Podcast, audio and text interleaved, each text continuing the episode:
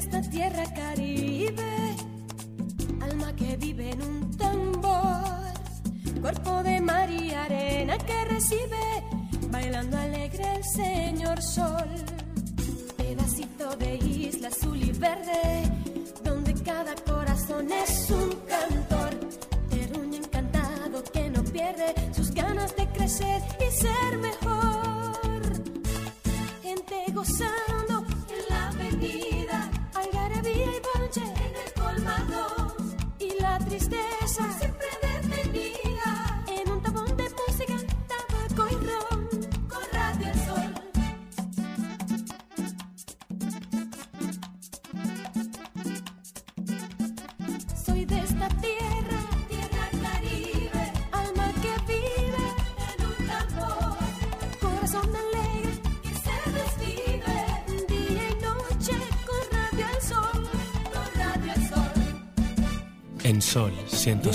106.5. Por dentro. Tus emociones, tu corazón, la valentía, el amor, la paz que llevas, el amor que das, tu espíritu, lo que llevas por dentro,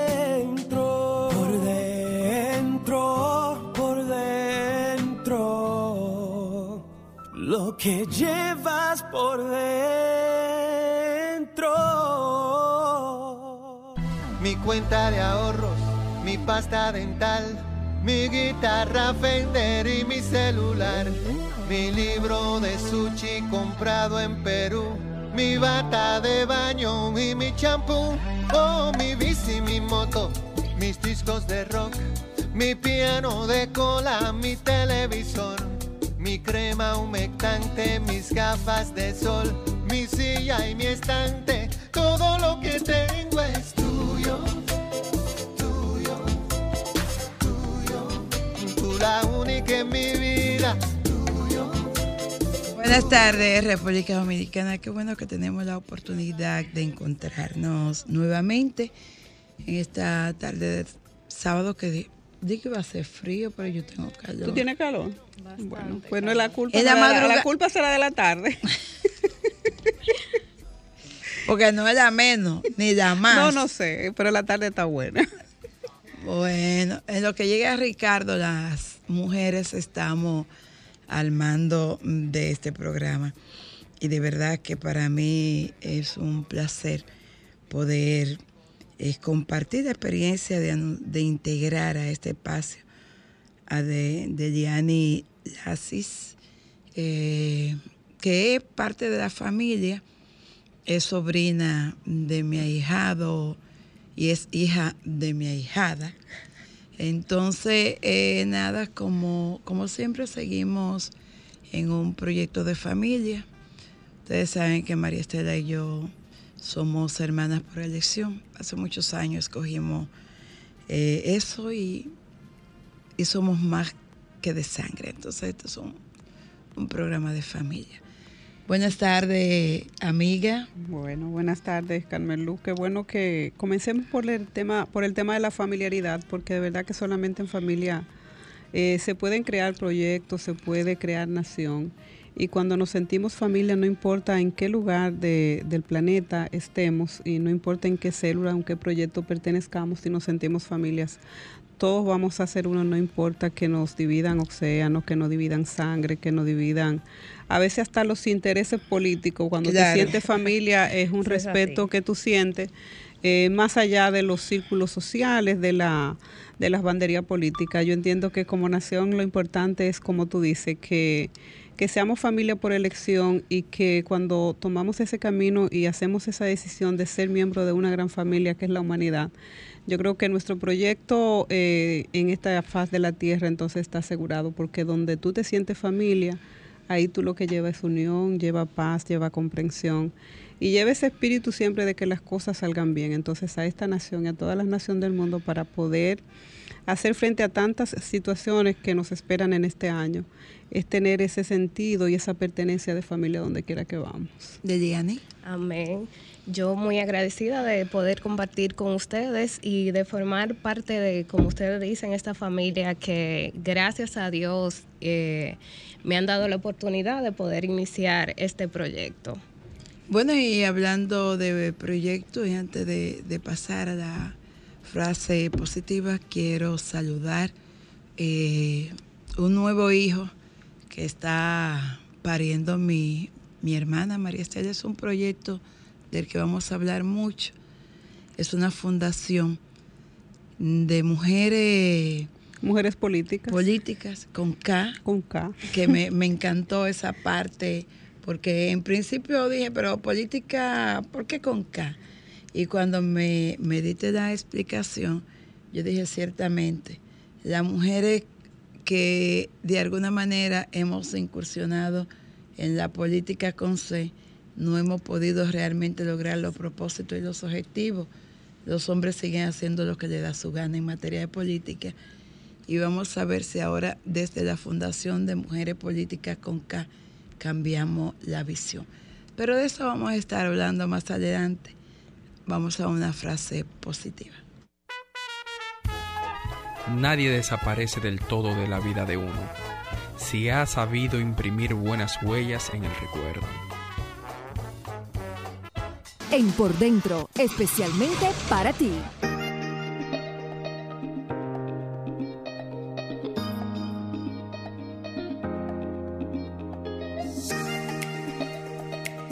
Nada mejor que llegar a esta cabina y encontrar este cafecito acabadito de colar. Así es. Se siente la bienvenida, ¿verdad? Como si tú estuviese Mm, llegando tú a puedes- casa. tú puedes venir en el camino lo más cabizbajo y e inmediatamente tú tomas un sorbo de este café que siempre con mucha amabilidad nos sirven. Inmediatamente te paras. El mood cambia. Bueno, eh, a propósito del café, el café es una de las costumbres tradicionales, no solamente en República Dominicana, sino en toda parte del mundo, que sirve para unir familia, el olor, el sabor. Digamos que el café y el té. Y el té te llena, te da como ese sentido de familiaridad, que era lo que hablábamos, Carmen Luque. Qué bueno que tú lo estás sintiendo, porque en esta cabina al principio de- del programa Sí, venía, hablábamos- sí, venía escuchando. Hablábamos de ese sentido de pertenencia y de esa familiaridad que tenemos en este programa y yo lo proyectaba no solamente al programa, lo proyectaba a la gran comunidad que es la sociedad donde vivimos y el mundo en el que habitamos. Y este café también está consono con, con ese sentimiento que hoy estamos sintiendo de- en este programa. Mira, el café, y, aunque no lo creamos porque quizás no le prestamos eh, atención a eso, es incluso sirve de, de vía o mecanismo para hacer muchas cosas, porque con un café tú haces buenos negocios, con un café tú conoces personas, con un café tú puedes compartir con amigos. Entonces quiere decir que el café es magnífico en todo sentido y aspecto de la palabra. Y lo- los buenos amarres políticos se hacen con un Con café. un café. Porque siempre te invitan a un café. Ah, sí, es un café. café. Y, Aunque lo- te y los tomes- buenos negocios Y- también. sí. Pero también entre, lo que entre tú no café- sabes. el- entre el cafecito y cafecito Eh. te preguntas de que tú me vas o no me vas a apoyar. Ah, exactamente. Entre sorbo y sorbo. ¿Cuento contigo o no, O no cuento, cuento contigo? contigo. Para yo saber. ¿Cerramos negocio o no cerramos negocio? Pero también, eh, si lo analizas, no solamente eh, eh, cierra el negocio, cierra esos acuerdos, sino que también cuando tú sales a tomar un café para compartir con amigos, es extremadamente económico. Tú vas a gastar unos tantos ciento poquitos de pesos en caso de que tú vayas a saldar la cuenta completa.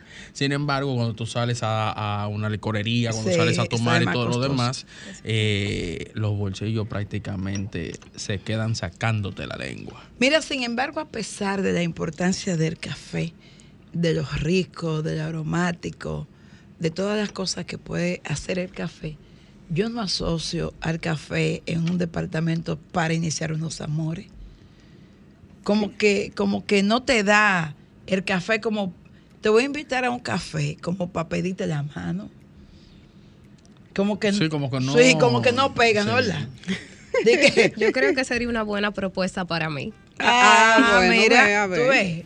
Pero Ah, pues tú sales barata, mija, entonces. Realmente. Porque- Porque, ya ahí nos ahorramos lo del restaurante. pero yo como, porque siempre que se, para pedir amores, un- Siempre, un, no, buen vino. No, no, exactamente. Una buena Se cena. necesita un poquito de alcohol para poder irse Además, soltando tú y soltar los nervios y tú poder Eh, entonces lanzarte. Con un café de que tú dices, no, tú sabes que Hace días que Nosotros- yo no decirte, pero yo estoy sintiendo algo No, y tú me estás despertando algo que yo nunca había sentido. Y tú un sorbo de café. Como que- No, como que es difícil. De que a pesar de, de los años que tenemos siendo amigos, eh, yo, no- yo yo te- nunca, yo nunca, no te veo nunca, me, nunca me había fijado en ti como me estoy fijando ahora. Y es, y es un mito subiendo del café ahí, caliente. Y tú, y tú con la, ya la taza está llegando al final, entonces como que tú, no, Como los sanjuaneros, chequeando a ver si la mata se puso para ver si y, es y tú, le, prosperidad o mira, es- y tú, le, tú le das la vuelta a la taza y ella te pregunta, ¿estás ¿Y leyendo? qué la- ves? ¿Qué ta- ves? Sí. Veo el futuro, veo nuestro futuro. ahí. Entonces tú dices, bueno, en esta taza yo veo como que tú y yo dejamos de ser amigos para hacer algo mucho que- más Sí, pero, pero a decir una cosa. Ese, es- ese es en el caso de que hay una respuesta positiva. Porque Pero si hay una respuesta negativa, Hay un cielo ese gris, café cae hay un- pesado. hay un cielo Entonces, gris. Porque Muy si mal. tú estás tomando y una respuesta negativa, como tú estás media... eh, Veo sombra. eh, exacto, tú estás media happy. Como Tú sigues bebiendo. Exacto, y, y como que lo puedes soportar un poquito mejor, pero con café, ese nota como medio jodón. sí, pero no importa, como quiera el café seguirá siendo una, una buena bebida para los grandes momentos. Eh, Mira, Carmen Luz, eh, a propósito, qué bueno que comenzamos este tema que también tiene que ver con la familia. Tú y yo lo habíamos conversado. eh, ayer fue Sí. eh, el asunto de, de que las conmemoraciones con relación a un día lo que quieren es llevar, lo que buscan es Llamar crear estado, ese estado de conciencia, llamar la atención sobre una situación. Y ayer se celebró el Día Mundial de la Lucha contra la Depresión.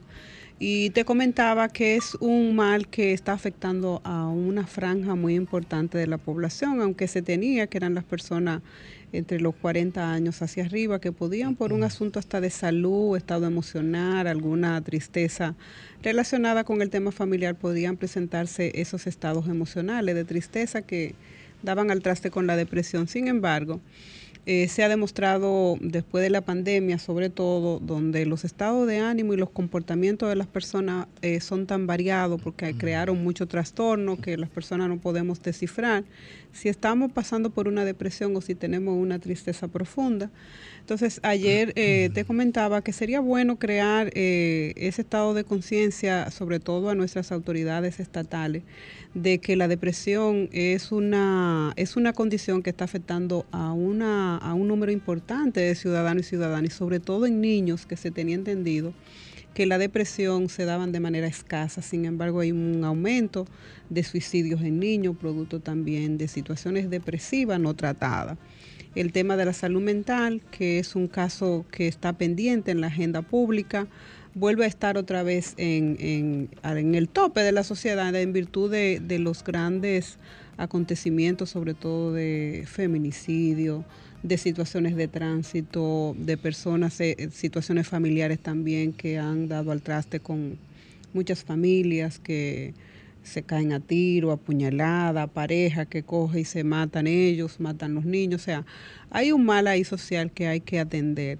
Y a propósito de ese día queremos, eh, si se quiere llamar la atención a las autoridades y también a los que nos están escuchando a través de esta plataforma para que hagamos eh, este conversatorio de, de socializar cuáles son esas causas que están eh, dando esos ribetes y esos aumentos en Hola. relación a la depresión. Buenas.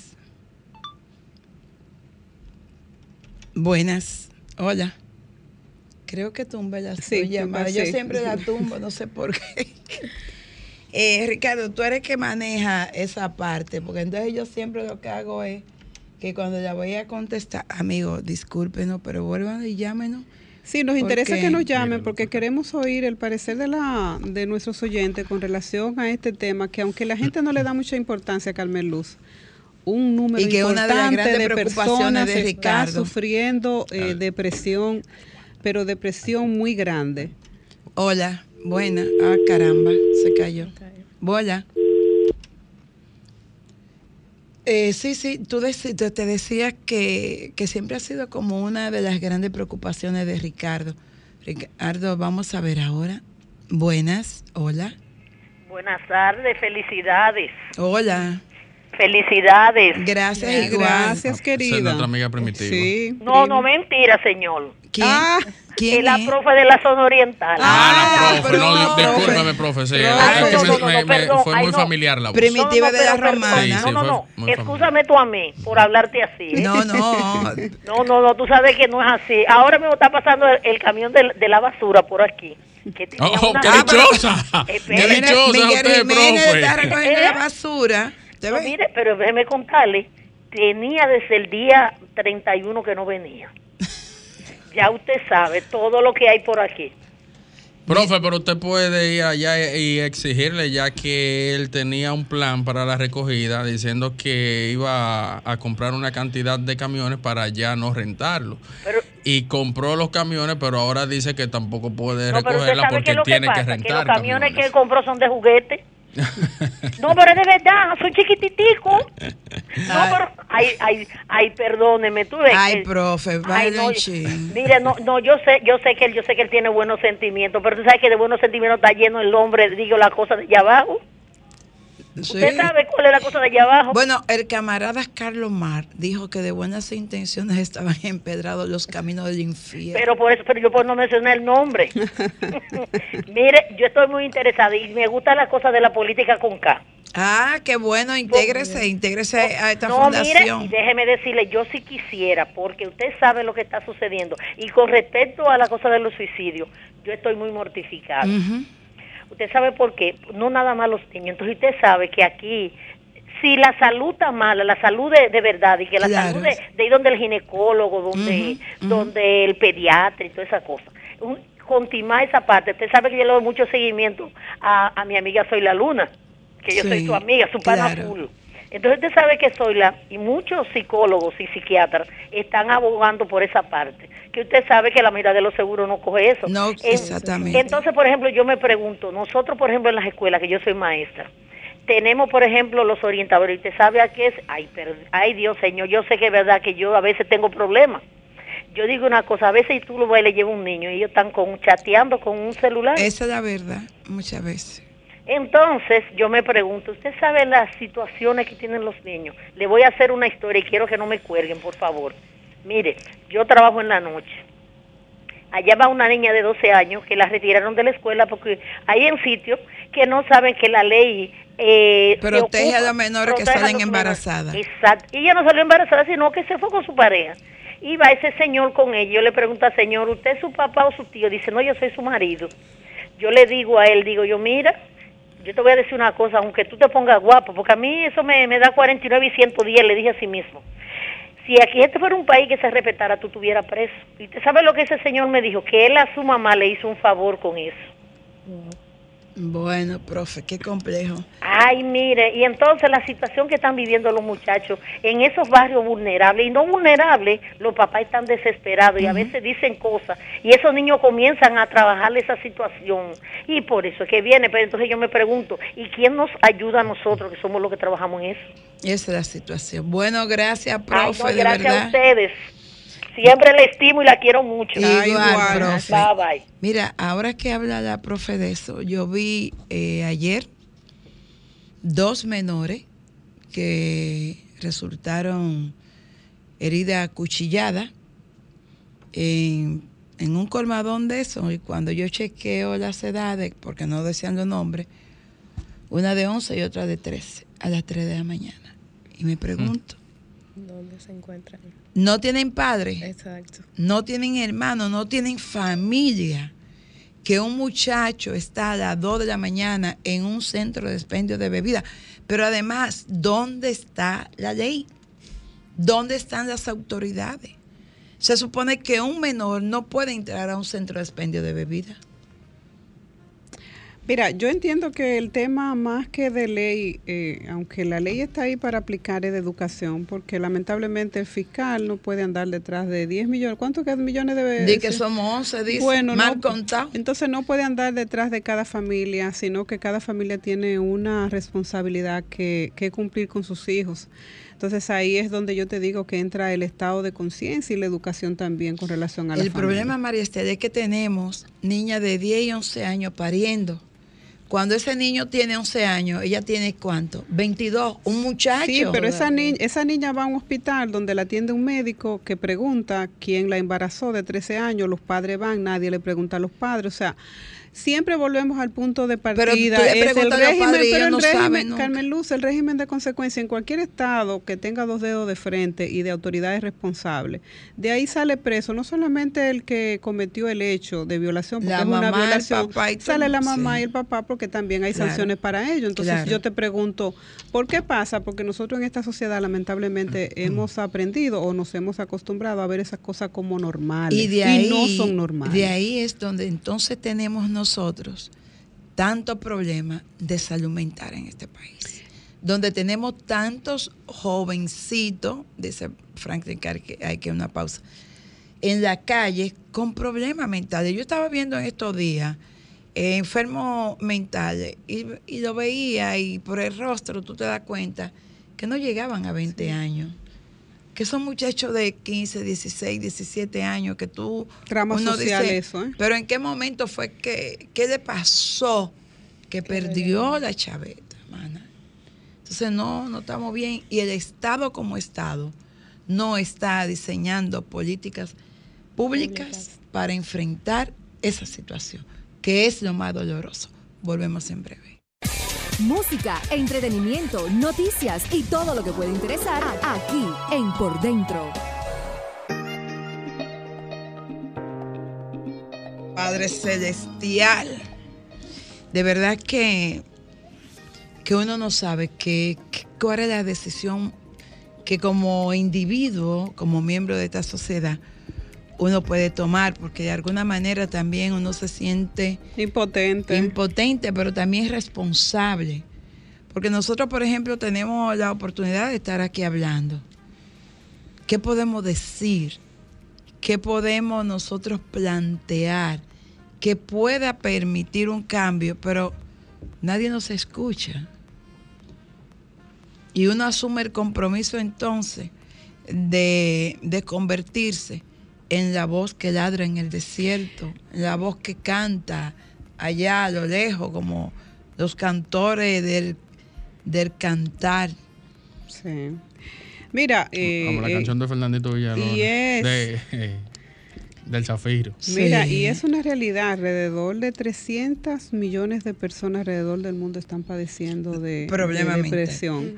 En cada una de sus variantes, el asunto de la depresión es que tiene tanta forma y tantas manifestaciones que a veces tú que no es sabes. lo más peligroso porque muchas veces tú tienes un pariente que está pasando por una Por una depresión, depresión, y y no. tú en lugar de ayudarlo porque desconoce las herramientas comienza a atacar Mira, lo primero a es que- presionarlo que, cuando la porque gente yo no sé qué hace tú acotado en esa cama tantos días Sí, con el mundo y tú por no delante, te piensas bañar y tú crees que el mundo se te acabó ¿Y qué tú buscas vestido ¿Y así, qué es lo con que ese tú haces? descuido? ¿Por qué tú estás llorando? ¿Por qué tú dejaste de comer? La cosa no es para dejar de comer. Mire, cualquier cosa que tú puedas decir a una persona que está pasando por una situación así no es suficiente. Es necesario acompañarse de un profesional que sabe y tiene las herramientas para poder decirte qué es lo que está pasando, cuáles son las cosas, porque puede ser que tú no identifiques siquiera qué es lo que te está causando ese estado profundo primero de tristeza, porque Claro. la depresión no llega tan rápido, tiene unos elementos que van subiendo la escalada. claro tú no puedes decir eh, yo estoy depresivo hoy. No, no, no. Porque tú tienes quizás un el estado último en darse cuenta que está pasando por un proceso de depresión eres tú mismo. No, lo que pasa es que cuando la tristeza, porque todos en algún momento de nuestras vidas hemos pasado por situaciones difíciles, que podemos sentir un estado de tristeza, pero una tristeza estacionaria, o sea, una tristeza pasajera.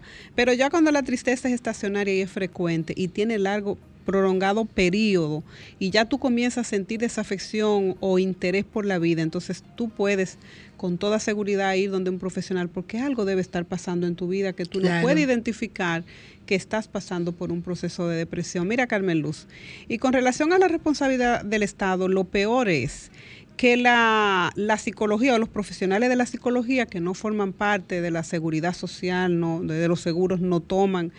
Eh, los psicólogos, para tú poder ver un psicólogo. Ni los mejor- psiquiatras tampoco. Ni los psiquiatras tampoco. O sea, que aquí no se ha preocupado por incorporar a ese profesional tan importante que en otro país es un profesional de cabecera como cualquier otro. Que yo pensé que a partir de la pandemia, eso, o sea, iba a haber alguna modificación. Por default iba a entrar en, eh, en- en los esa de parte salud. en los servicios de salud. Pero no pasó así porque los, pro- los asuntos de salud mental aquí parece que no le preocupa a nadie, sobre todo a los que a los hacedores de políticas públicas y a la ciudadanía tampoco, porque la ciudadanía no es consciente cuando está pasando por esto hasta que ya llega al fondo, hasta cuando ya está afectando, señores, porque ustedes no saben lo que es trabajar con una persona que tiene problemas de depresión. Eso es igual que el que tiene una un, en la familia un, Un miembro, alcohólico. un alcohólico, una persona con un adicto. adicto a alguna sustancia. Eso, sea, eso acaba con la salud mental de todo el que está al lado tuyo y acaba también con el presupuesto económico de la gente, porque no es fácil trabajar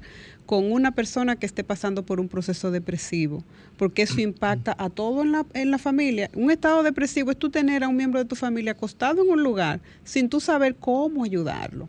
Y ahí entra el tema de la salud primaria, que aquí no se le ha dado atención, aquí el asunto de la seguridad social dejó de lado la salud primaria. Aquí debería haber un profesional de la salud mental, no solamente en, en los subcentros de salud regional, instituciones. en las instituciones públicas, en las escuelas debe haber un acompañamiento de un psicólogo para que tú vayas y te sientes en un momento determinado que esté padeciendo alguna discriminación, algún proceso de violación en tu casa, que tú puedas hablar con ese profesional y que él Y que te ayude- pueda ayudar. que te pueda ayudar. Pero aquí la verdad que es una deuda de- del Estado, es una deuda de, la, de los hacedores de políticas públicas, pero también es una deuda de salud, eh, de salud pública el tema de la salud mental. Esa es la verdad y es una tristeza que todavía aquí se esté hablando de desarrollo, se esté hablando de, de que tenemos un Producto Interno Bruto que ha crecido, que todo lo que puedan decir a nivel de la calidad de la salud, no solamente mental, sino de la salud en sentido general. Aquí ha habido,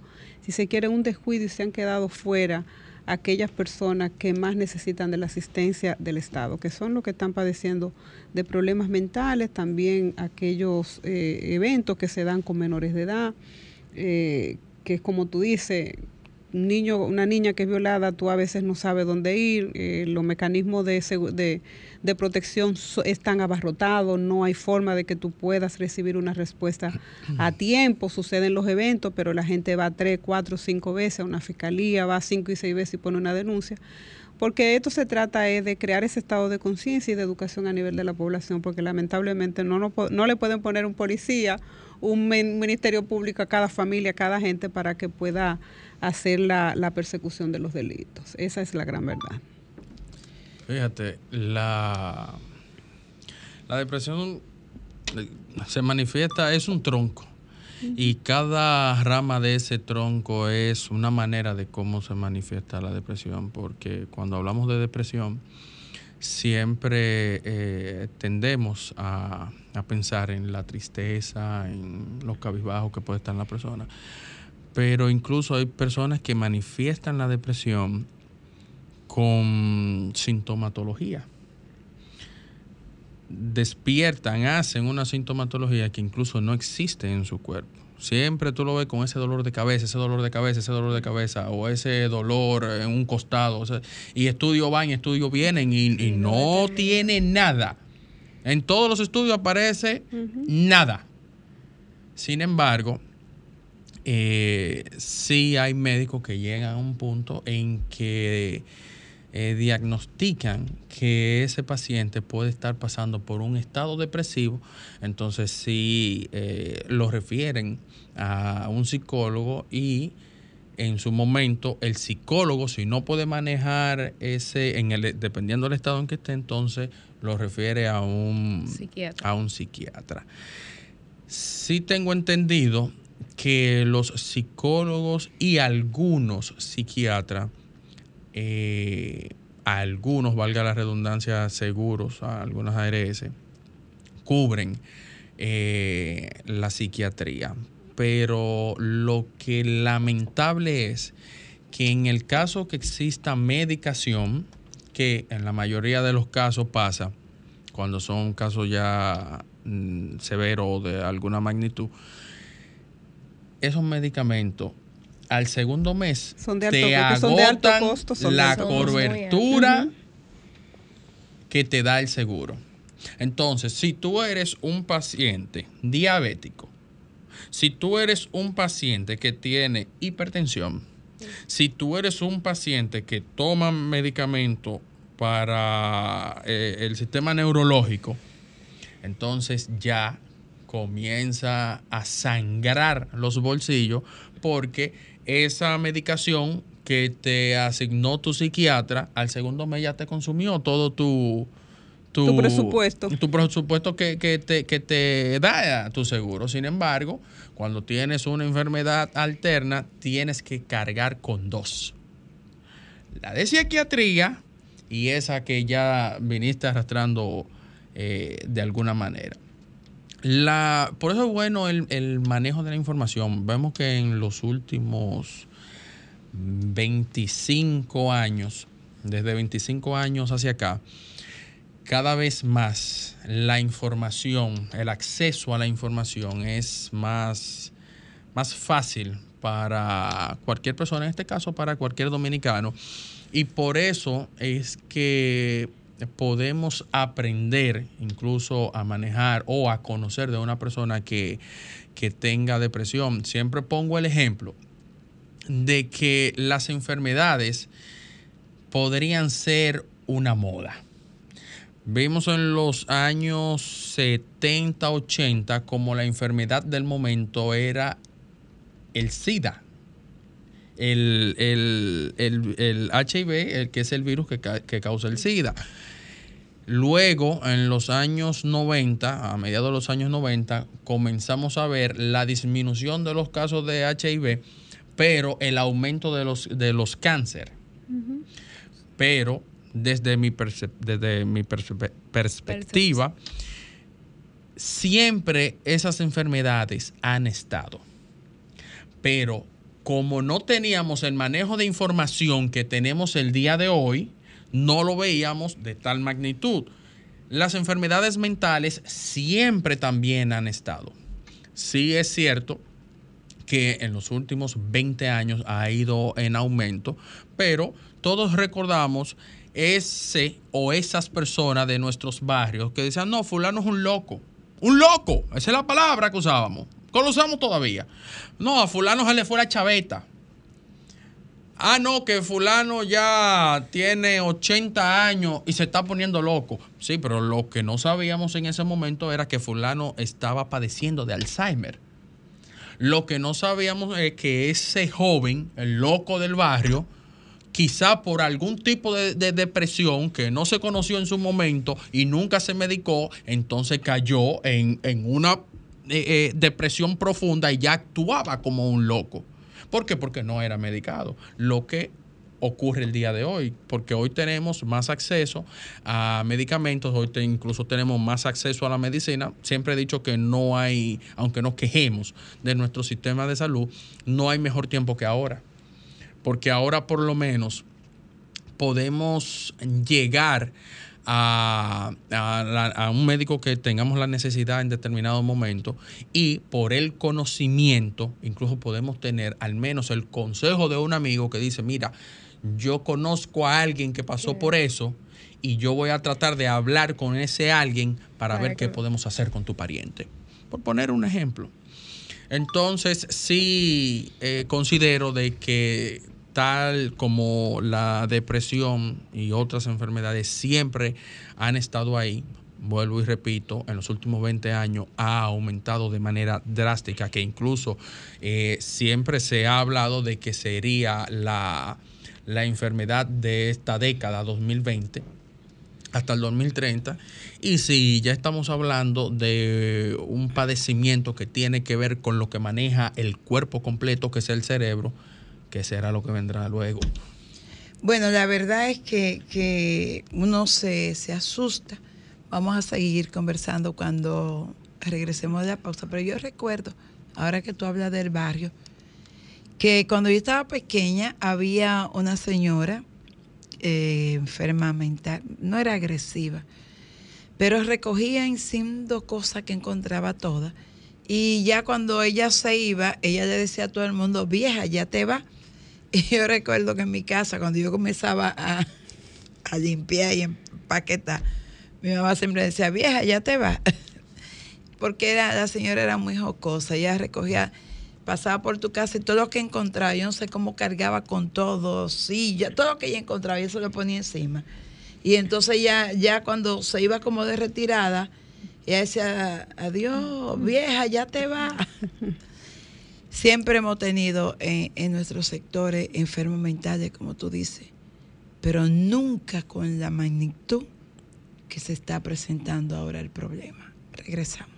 Mira, en el 2017 la República Dominicana estaba dentro de los 10 países con más casos de depresión. No sé cómo estamos ahora, porque últimamente las estadísticas después del COVID ha sido Bueno, difícil creo- poder yo creo- recopilar. yo creo que todos los países aumentaron su estadística. Eso es lo que te digo, que si en el 2017 teni- estábamos dentro de los 10 países, yo supongo que la, la alerta con relación a la subida de casos, eh, no solamente en la República Dominicana, sino en el mundo varió.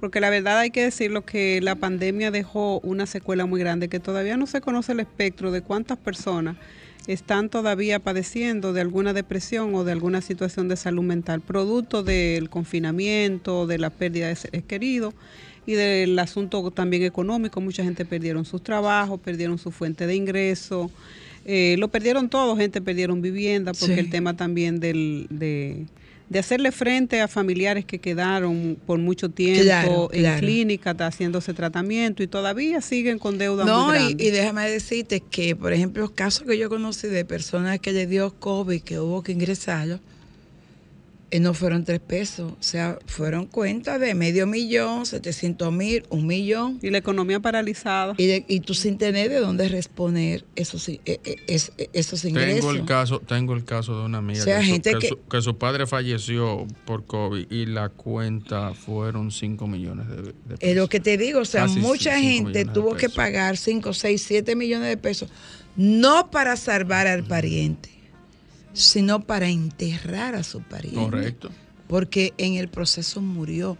Pero tú, que, tú te quedas con el compromiso de una deuda en un país donde, mira, ah, quizás suena duro de mi parte, pero una de las cosas que aquí hacen en las clínicas es que no te entregan el cadáver de un pariente tuyo cuando tú tienes deuda. Y yo recuerdo un caso de alguien y yo dije, mira, si fuera mi pariente, yo se lo dejo. Sí, eh, a- a- a- ese caso ha sucedido mucho y se lo Yo se devuelven. lo Inmediatamente dejo. tú estás decidido a dejarlo, te lo Yo devuelven. se lo dejo y le digo, mire, ojalá puedan usarlo para estudio médico, para que ustedes investiguen qué le pasa a ese cuerpo. Porque en medio razón. de un dolor que tú no tienes la disponibilidad, porque yo cuando te digo ese caso, esa persona hasta se ofreció para firmarle un documento, fue con un abogado, asumiendo el compromiso de la deuda, pero no tenía los 5 millones que te estaban pidiendo en ese momento. Entonces, después que tú haces todo el esfuerzo por salvar a una persona, que la persona fallece y que la clínica te sale con la poca vergüenza de que no te entregamos el cadáver hasta que tú no nos traigas los 5 millones. Ya tú no tienes más nada que hacer por ese muerto. Lo que hiciste, lo hiciste. Entonces yo digo, miren, perfecto. Si lo pueden cremar, crémenlo. Eso es suyo. Eso es suyo. Porque es inhumano. Es inhumano lo que hacen en este país. Y conozco un caso que alguien me comentó, hablando de, de que la depresión no se ve en la cara, de un joven trabajando muy bien, profesional, excelente, y tuvo una crisis en el trabajo. Y llamaron a su pariente, creo que fueron sus hermanas a buscarlo.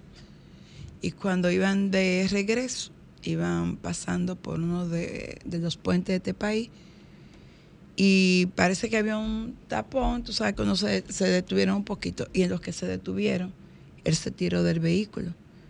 una de las personas se tiró para agarrarlo y se quedó con la camisa en la mano. O sea, el joven se suicidó. Pero esa familia no, no se dio cuenta de que ese muchacho tenía un estado de depresión hasta que detonó. Y eso está pasando con muchos de nosotros. Estamos en nuestra casa, estamos en nuestro trabajo, estamos en nuestras universidades, en las iglesias, Mira, con, tú- un estado depresivo que no expresamos porque no se te ve en la cara.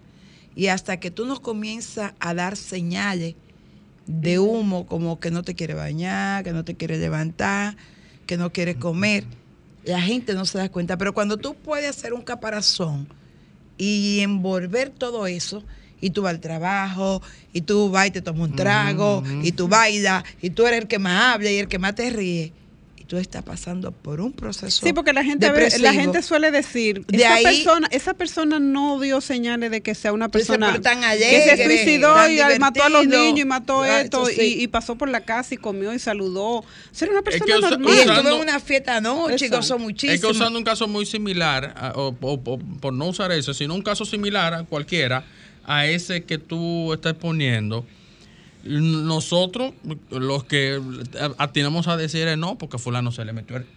Entonces se, le- sí, se le metió el diablo y se mató y mató Mira, a los lo, hijos. lo importante en estos casos, Pero Ricardo, nadie se sienta a analizar Ricardo y Carmen el pasado de esa esa persona ¿Qué o el comportamiento que a lo largo del tiempo tuvo fulano de que él lo llevó a... Mira, a- eh, en los países europeos la gente va a un psicólogo sin que lo necesite.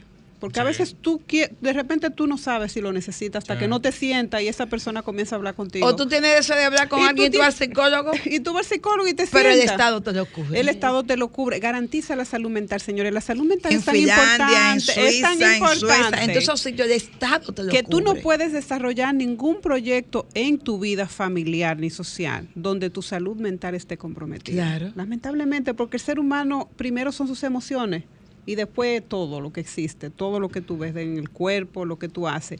Es tu salud mental y tu salud emocional es más del 80, el 90% de, de la garantía de que tú vas a ser un ser que va a cumplir con los compromisos que la sociedad te exige. Y hasta que aquí no nos demos cuenta que la salud mental es tan importante como eh, incentivar la economía, como crear políticas públicas, como hacer eh, grandes clínicas, grandes edificios, grandes proyectos. Primero viene la salud, primero está la dignidad de las personas, está su salud mental que es de donde viene entonces la salud física, porque sin salud mental el deterioro de la salud física está muy comprometida. Bueno, es recordarles a ustedes, el próximo 20 ju- sábado, el 21 de enero, yo estaba pensando, tú no tienes un amigo que Mariano, de esos fieles seguidores de... Yo, yo, yo, Yo creo tenía que- un jefe que era Mariano, pero no sé qué tal. Tú sabes que el doctor, eh, bueno, Mariano. Mariano, Américo- sí, que, que es un Mariano. Mariano eh, confeso, sí. que va, le da seguimiento. esos seguidores de la. Virgen de la Alta Sí. Gracia. Y entonces, pero yo creo que podríamos invitar a Dustin Muñoz.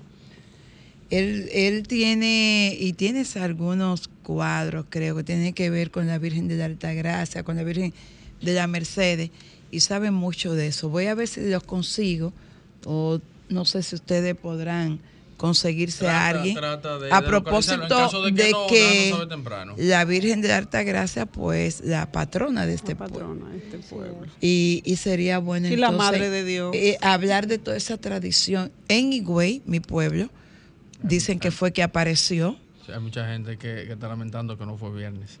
sí, que apareció en, en un naranjo donde está la iglesia vieja y ahí está el pozo, que el papá iba con la niña a buscar agua. Y entonces la historia habla de que ahí fue que ella vio esa imagen por primera vez de la Virgen de la Alta Gracia. Yo estaré saliendo mañana para Madrid, gracias a mis amigos del banco BHD. Eh, estaré cubriendo FITUR. Mm, mi amiga afectuosa, excelente funcionaria. Gracias a Josefina Navarro por las gestiones para, para el patrocinio de que por dentro pudiera estar presente en FITUR 2023. Bueno, le garantizamos éxito y a la República Dominicana que haga buenos contactos y buenos desarrollos de proyectos y que de allá traiga amarrado muchos proyectos de desarrollo de Miche y que chequee a ver si podemos desarrollar también Arroyo Cano, Huechillo, Huechillo. Barahona, Cabo Rojo, Pedernales. Sí, son sí. oportunidades para hacer negocio y para conocer nuevos proveedores y nuevos inversionistas. El asunto que hay es con fideicomiso y hay como un lío con el fideicomiso. que ustedes deberían de hacer un programa de eso a propósito de, del Los tres desarrollo del turístico. fideicomiso, fideicomisario, fideicomitente y, y Nos encontramos el ¿Qué próximo sábado.